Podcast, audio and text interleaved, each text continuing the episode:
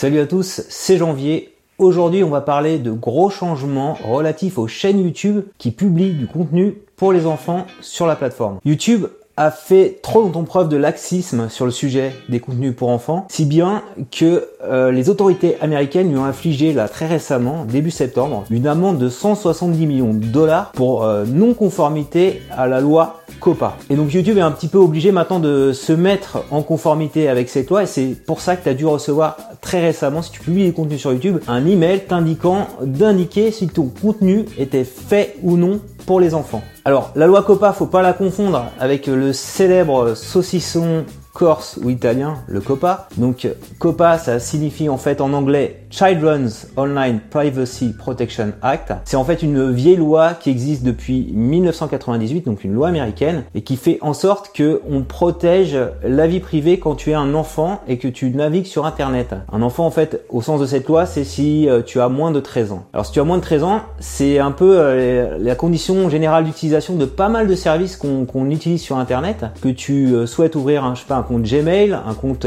YouTube, Facebook, Instagram, Twitter, tu verras chaque fois, on te demande d'avoir à minima 13 ans, sinon c'est pas possible. Pourquoi ils demandent ça? Ces 5 services internet, tout simplement parce que ces services vivent principalement grâce à la publicité ciblée. Connais bien l'adage, si c'est gratuit, c'est que c'est toi le produit. Alors, si je te parle de ce sujet en profondeur à travers cette vidéo, c'est parce que tu me l'as demandé à travers Mister KDL qui se posait des questions parce qu'il a reçu également ce message. Hein. Mister KDL qui est un, un YouTuber, un créateur comme toi. Et comme je disais en introduction, il y a des millions euh, de créateurs qui ont reçu également ce message et qui ont vu des termes, des acronymes un petit peu euh, complexes qu'ils comprenaient pas forcément. Comme de nombreux créateurs, tu peux te demander mais pourquoi YouTube me demande aujourd'hui d'indiquer si mes contenus sont fait ou non pour des enfants. Enfin, ils m'ont jamais demandé ça au début. Alors je vais, je vais t'expliquer un petit peu les choses. Les autorités américaines, à travers la FTC, Federal Trade Commission, donc c'est un petit peu l'équivalent en France de la DGCCRF, donc un organisme qui vise à protéger les consommateurs, euh, bah, notamment euh, en ligne. Cette FTC, en, en, infligeant une amende de 170 millions de dollars à YouTube, a également euh, ordonné à YouTube un certain nombre de d'obligations légales pour que YouTube puisse continuer à euh, exercer euh, son rôle de plateforme de partage de vidéos, de contenu sur Internet. Ils ont notamment ordonné à YouTube de développer, implémenter et maintenir, je te lis le truc, un système qui permette aux propriétaires de chaînes YouTube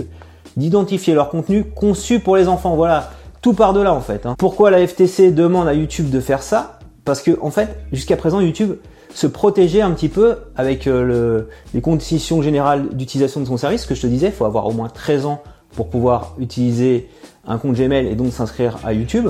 En tant que créateur toi-même, tu as pu euh, parfois aller regarder tes stats euh, YouTube Analytics, aller voir euh, la démographie de tes visiteurs et tu vois très clairement que tu personne qui a moins de 13 ans. Parce que tout ça en fait est pas traqué par la plateforme puisque si t'as pas 13 ans, t'as pas le droit de créer un compte. Mais entre nous, est-ce que tu crois vraiment par rapport au contenu qu'on peut consommer sur YouTube que il y a que des internautes de plus de 13 ans qui regardent des vidéos sur YouTube. Si YouTube s'est un petit peu euh, protégé grâce à, sa loi, à ses conditions générales d'utilisation, leurs commerciaux qui vendent de, la publicité sur la plateforme ont, très clairement dit à des annonceurs très prestigieux comme Hasbro ou Mattel que c'était euh, aujourd'hui le site numéro 1 sur les 6-11 ans, que c'était euh, bien plus puissant qu'une chaîne de télévision pour toucher ce public et que c'était même le premier site YouTube fréquenté par les enfants. Donc c'est c'est un peu les conclusions de, l'enquête de la FTC en disant euh, YouTube, vous pouvez pas ignorer que vous diffusez des contenus pour les enfants. Si toutefois, par rapport à ces arguments, t'étais pas encore convaincu que YouTube est fortement consommé par des internautes de moins de 13 ans, suffit juste que tu ailles dans le, voir le classement Social Blade des 50 euh, chaînes YouTube les plus fréquentées en termes de vues, et tu vas voir dans le top 7 des chaînes, tu as 4 chaînes vraiment dédiées pour les enfants. Alors, j'ai les noms ici. Tu as Swan the Voice, euh, donc c'est des enfants hein, qui, diffusent des vidéos. Le Monde des Titounis, Disney et Oggy et les cafards. Et donc tu peux bien imaginer que ces contenus-là, si tu as plus de 13 ans, vraiment, tu vas pas, tu vas pas aller les regarder. Donc c'est vraiment des contenus adaptés à une certaine tranche d'âge. YouTube doit se maintenant euh, mettre en application la loi COPA et doit faire en sorte que des individus de moins de 13 ans euh, ne soient pas exposés à la publicité ciblée. Et donc, comme on a dit que, en fait, c'était très facile en faisant de l'analyse de contenu consommé euh, d'identifier la tranche d'âge utilisateur, c'était jusqu'à présent ce qu'ils utilisaient. Ils disaient aux annonceurs, bah, si ces gens vont voir tel type de produit, bah, forcément, c'est que c'est des individus de moins de 13 ans. Donc ils n'ont plus le droit de faire ça. Donc ils vont devoir euh, en fait euh, marquer tous les contenus YouTube à la demande de la FTC qui sont adaptés aux, moins de 13 ans. Donc les contenus conçus spécialement pour les enfants. Et donc tu peux bien imaginer que ce travail de détection il est un peu compliqué. On a vu YouTube qui avait beaucoup de mal à identifier les mots interdits pour les annonceurs. Hein. À chaque fois ils se plantent. Ils ont une démarche un peu, un peu meilleure qu'ils ont pu avoir par le passé. Ils vont demander aux utilisateurs d'identifier quel est le contenu qui est plus adapté pour les enfants. Voilà, et ils le font à la demande d'ailleurs de la FTC. D'un point de vue juridique, ils portent plus tout seuls la responsabilité de ce type de contenu partagé et ils diront ah bah nous vous avez dit de dire que le contenu était pour les moins de 13 ans. Euh, si on l'avait su, on n'aurait pas mis de publicité ciblée. C'est de votre responsabilité. Donc euh, si le créateur publie du contenu et n'indique pas qu'il est adapté aux moins de 13 ans, conçu spécialement pour les moins de 13 ans, il peut avoir une amende très sévère, je crois de l'ordre de 40 000 dollars de la FTC. Donc attention à ça. Alors, comment reconnu qu'un contenu est adapté aux moins de 13 ans Donc, il y a quelques éléments que donne la FTC qui sont repris sur le site de YouTube. Est-ce que le sujet vise-t-il les tout petits? Donc, par exemple, tu es confronté à ça quand tu as des comptines pour enfants, un dessin animé, ou un contenu éducatif. La vidéo met-elle en scène des enfants? Là, pareil, si les enfants qui sont dans une vidéo, forcément, ils vont parler à leur public. La vidéo contient-elle des jouets ou des personnages de dessins animés qui plaisent aux enfants? Voilà. Si tu es face à ces trois critères plus d'autres, il y a de fortes chances que ton contenu soit adapté aux enfants et qu'il faut l'indiquer très clairement à YouTube. Dans YouTube Studio, ils ont mis en place, euh, en même temps qu'ils ont envoyé le mail, euh, je crois que c'était le 13 novembre, en tout cas en ce qui me concerne, une petite fonctionnalité qui te permet de dire globalement si, donc par défaut c'est neutre, et il n'y a rien qui est marqué, si toutes tes vidéos sont conçues pour les individus de moins de 13 ans, pour les enfants, ou si toutes tes vidéos sont conçues pour les enfants. Donc il faut faire un choix.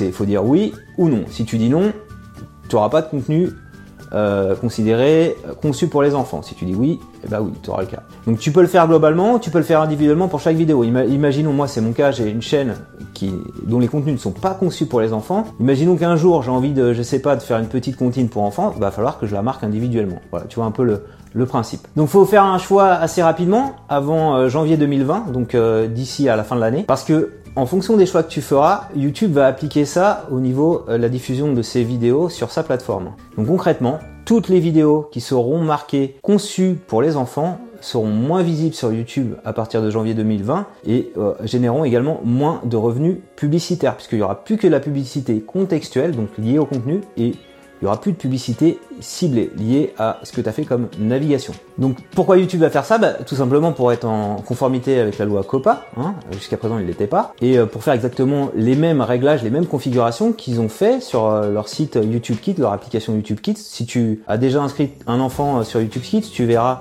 qu'il ne reçoit pas de notification, qu'il n'a pas de zone de commentaires, donc tout ça, ces fonctionnalités vont disparaître, qu'il n'y a pas d'écran de fin, et également qu'il n'y a pas de publicité ciblée. Donc tu vois pourquoi sur ce genre de contenu, il va y avoir un grand manque à gagner côté audience et côté monétisation. Et donc si tout ça est fait, c'est vraiment euh, dans le but vraiment de, protéger les enfants, d'avoir la même expérience finalement que sur YouTube Kids. C'est pas pour euh, faire mal au portefeuille aux personnes qui créent des contenus enfants. Ça, c'est une conséquence indirecte. Alors, justement, quelles conséquences pour les chaînes qui créent des contenus pour enfants? À mon avis, moi, ces chaînes vont pas totalement disparaître, mais vont avoir euh, un effet important sur euh, leur baisse de leur trafic et sur leur baisse de monétisation. Baisse de trafic, ils vont plus avoir les notifications. Moi, par exemple, sur, sur ma chaîne YouTube, à chaque fois que je publie une, une vidéo, au bout d'une semaine, je constate que 30% de mes vidéos vues sont générées grâce aux notifications. Et si on regarde la partie revenus publicitaires également, euh, YouTube donne pas le détail de ce que représente la publicité ciblée, mais on peut le savoir de façon indirecte. Quand un éditeur de site internet, moi j'ai des publicités AdSense et je vois que 80% de mes revenus sont liés à la publicité ciblée contre les autres revenus, la pub contextuelle, c'est un peu moins de 20% de la publicité ciblée. Donc tu vois encore une fois,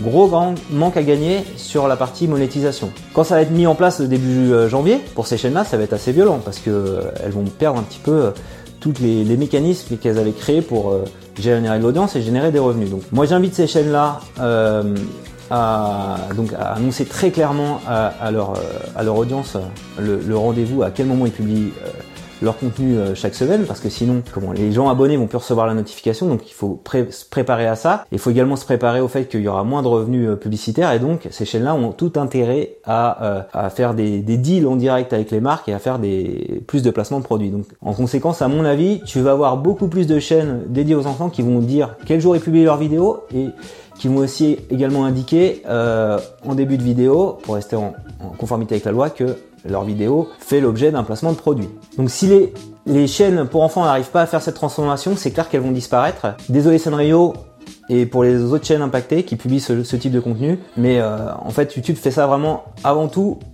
parce qu'ils sont obligés et pour le bien de nos enfants. Donc c'est plutôt pas mal. Alors, à contrario, les chaînes qui sont non conçues pour les enfants, euh, bah, je pense, vont profiter. Euh, je suis pas le seul à le penser. Il y a également Solutions et Débrouille de cette redistribution des cartes, puisqu'il va y avoir, je pense, un effet de, de vase communicant. Hein. Les chaînes qui perdront et il y aura à côté les chaînes qui, gagneront forcément plus de visibilité puisqu'il y aura moins de sollicitations de notifications des chaînes enfants et plus de revenus parce que la publicité ciblée elle ira plutôt euh, vers euh, les, autres chaînes. Et toi, qu'est-ce que tu penses de tout ça? Est-ce que c'est plus clair pour toi maintenant les changements qui vont arriver sur la, sur la plateforme, le mail que tu as reçu de YouTube peut-être? Si cette vidéo t'a plu, je compte sur toi pour mettre un petit pouce levé. Dis-moi également en commentaire, réagis par rapport à cette vidéo. Est-ce que tu publies du contenu pour enfants ou pas? Euh, Quelles sont tes craintes? Euh, Est-ce que tu trouves ça bien en tant que parent, euh, en tant qu'ancien enfant, d'avoir moins de publicité ciblée, d'avoir moins de notifications? Et abonne-toi à ma chaîne YouTube pour recevoir chaque semaine un nouveau Alors, alors, alors, c'est donc ça YouTube Kids. Est-ce que je vais atterrir sur YouTube Kids? Ah, cool, j'y suis pas.